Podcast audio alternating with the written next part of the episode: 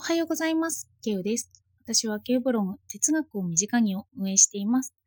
主にツイッターで活動しています。今日は新書で危ない法哲学を読みました。その中で功利主義について扱った章があったので紹介していこうと思います。よかったらお付き合いください。功利主義とは最大多数の最大幸福で知られる創始者ベンサムの思想です。この思想は、博愛精神に支えられたものです。幸福をみんなで分かち合うことが目的とされています。例えば、あなたがお店でコーヒーを飲んでたとします。それで何時間も居座ります。権利的にはコーヒーを買ったので、ずっといてもしょうがないんですけど、実はお店がとても混んでいました。店の経営者は思います。早く帰ってほしいなと。帰ればその席にいろんな人が座れるし、あなただけじゃなくって多くの人が幸せになれるはずだってあの店主は思うんですよね。そして店主の思想があの実行されていく方が功利主義です。功利主義の最大多数の最大の幸福という観点からは、あなたが何時間も居座ることがなくて、コーヒーショップを出なければいけないということなんですよね。実はこの功利主義というのは、功利主義を発揮するために、先民思想が必要とされてしまうと言われています。この功利主義が政府と結びついたときに、社会全体の不利益を最小限にしようとなったときに、不利益を負わせる人を探し出す選別思想に転じてしまうと本では述べられています。つまり、コーヒーショップで居座る迷惑だと言われる人が排除されるということなんですよね。一番法で特徴的だったのは、命の選別と言われています。福祉国家というのは福祉が充実してますよね。けど、その福祉を実行するためには、決まりきった予算がある。まあ、幸福って考えてもいいのかもしれないですね、予算。その予算をみんなに効率よく使うためにはどうしたらいいのか。そこで登場してしまっていたのが、遺伝病者や知的障害者に対して、強制断種や不妊手術が行われていたという事実なんですよね。この旧優生保護法に支えられて、命の選別が行われてきた事実があったりします。そして、国が国民の面倒を見る代わりに、社会の負担になる命を生み出さないでくれと言われるのと、国は特に援助しないけど、いろんな命が自由に生まれて生きてくれと言われるのと、あなたはどちらに共感するだろうかというのが、この筆者の問いでもありました。もし功利主義を選ぶとしたら、まあ、面倒を見てくれと。で、負担にならないようにその中で生活するからということになっていくということなんですよね。実は気がついていないだけで、私たちは多く功利主義の考えにのっとった考え方をしてます。日本人は特にというのかわかんないんですけど、全体主義傾向とか言いますよね。迷惑をかけてはいけないとか、他には何歳までに産まないと障害児を産む確率が高まるから何歳までに子供を産むのがいいとか、政府が社会負担を負うべきだとか、補うべきだとか、そういう思想は功利主義が前提になっているということなんですよ。でも、旧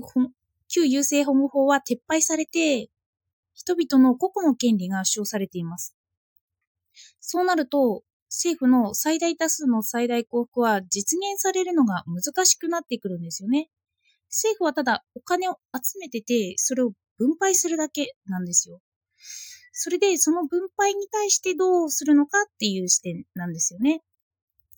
現に年金だけでは生活できないよとか、コロナでみんなが苦しんでいても、みんなを救うことはできないというふうに政府は言って、言うというか、まあそういう現実がありますよね。この功利主義の考え方で言うと、かえってみんなを監獄のようなパノプティコン、監視する監視社会ですよね。監視社会に入れて政府が支配するとした方が、みんなが幸せ、最大多数の最大幸福という考えがあるということなんですよ。でもこれに反対を唱えた哲学者たちがいるんですよね。それで個別を考えていく。で、そのうちの一つに、もう無知のベールとかいうのがあります。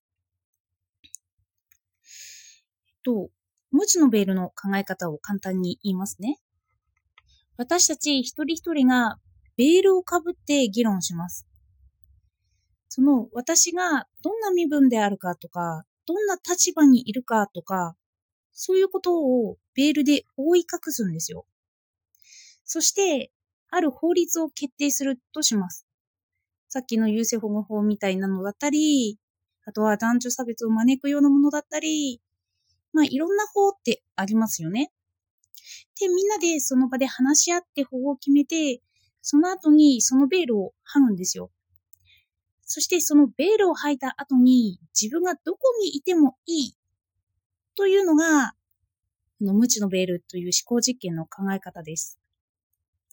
貧富の差を解いてベールをしていて、そして